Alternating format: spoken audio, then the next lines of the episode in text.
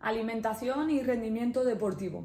La verdad que este tema me ha sorprendido que lo hayáis elegido porque de normal os interesan más cosas tipo elección de geles, qué marcas recomiendo, eh, qué suplementación utilizar durante los entrenamientos y un largo etcétera, ¿vale? Y puse esta semana en Instagram cuatro opciones y como esta la puse pues un poco de, va, voy a rellenar y resulta que ha salido esta. Bien, me alegra que haya salido esta lección porque, bueno, al fin y al cabo la alimentación juega un papel fundamental en el rendimiento deportivo. Todos sabemos que hace unos años eh, la alimentación no era importante en deportistas porque se pensaba que por tener una composición corporal óptima podías comer lo que quisieras. Pero ya hemos visto que la alimentación juega un papel fundamental en cosas como prevenir lesiones, mejora la recuperación, mantiene el rendimiento durante la actividad, hace que te adaptes mejor a los entrenamientos, hace que te recuperes mucho mejor y por lo tanto el objetivo principal en rendimiento deportivo de alimentación es que hagas un mayor número de entrenamientos en muy buenas condiciones. Cuanto más entrenamientos hagas en buenas condiciones, mejor llegarás al objetivo o a la competición. ¿Esto qué quiere decir? Pues por ejemplo, si te quedan tres meses para un maratón y ahí haces 50 entrenamientos al 100%, vas a llegar en buenas condiciones. Sin embargo, si no estás recuperando bien, si caes enfermo, si tu sistema inmune está eh, débil, entonces, ¿qué ocurre? Que en lugar de hacer 50 entrenamientos al 100%, haces 38, 40 como mucho.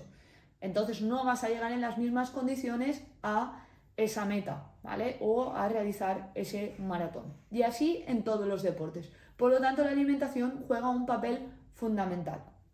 Pero ¿qué claves hay? Bien, voy a intentar hacer un pequeño resumen y una pequeña aclaración, porque al fin y al cabo la alimentación es un punto muy complejo y sobre todo en rendimiento deportivo.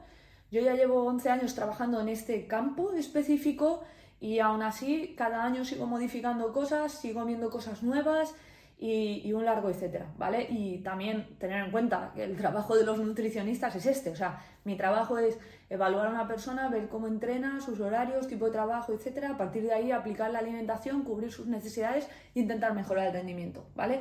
Pero os voy a dar un poco los puntos de cómo trabajo o cómo lo consigo, ¿vale? Cómo consigo que mantengas tu rendimiento o cómo consigo que lo mejores.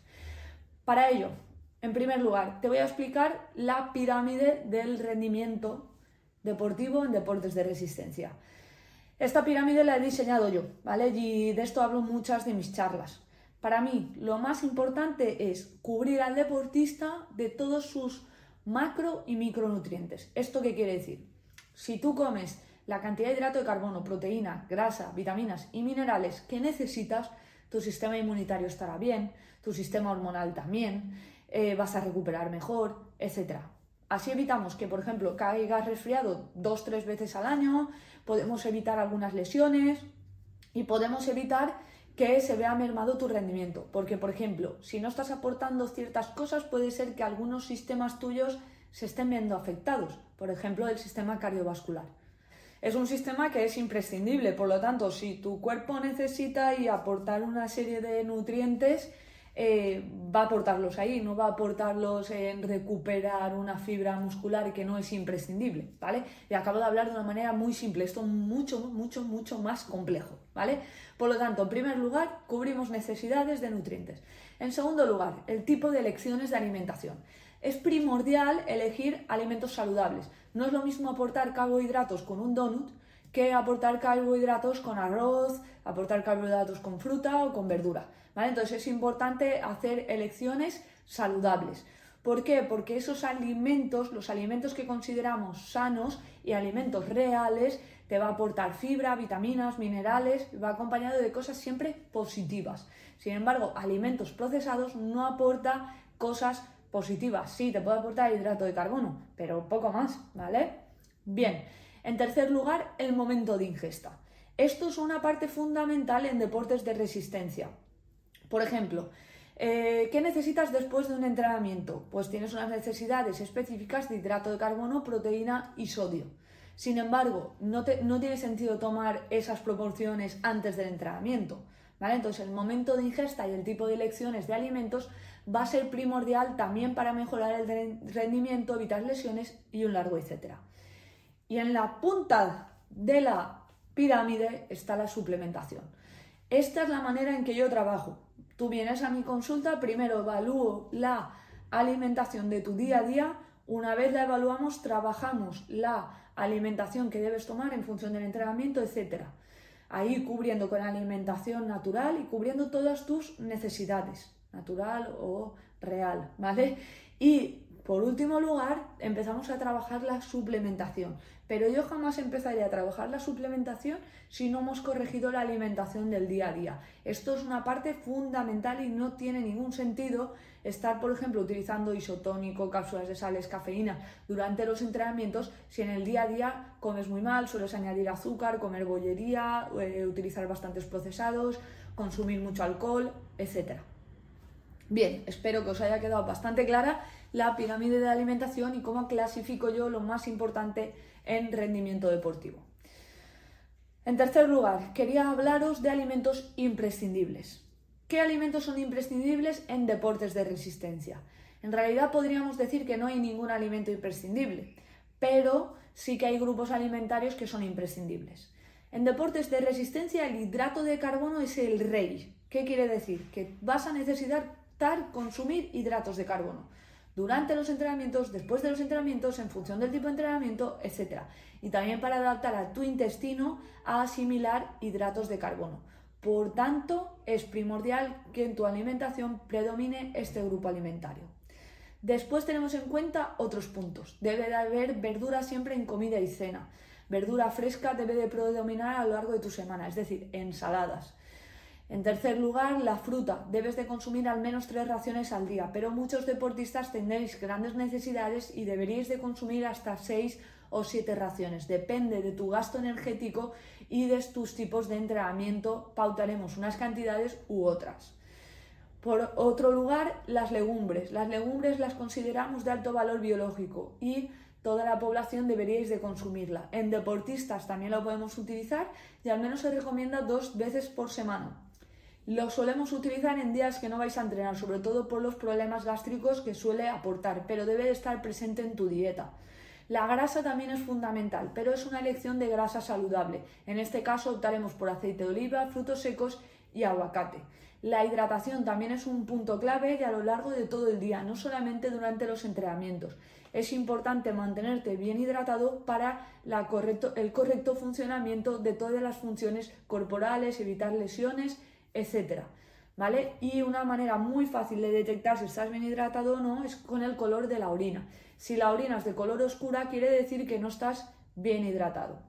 Por último, quiero contarte qué puntos tengo en cuenta a la hora de planificar o de asesorar a un deportista en alimentación para eh, mejorar su rendimiento deportivo, que es al fin y al cabo lo que queríais que, que hoy hablara.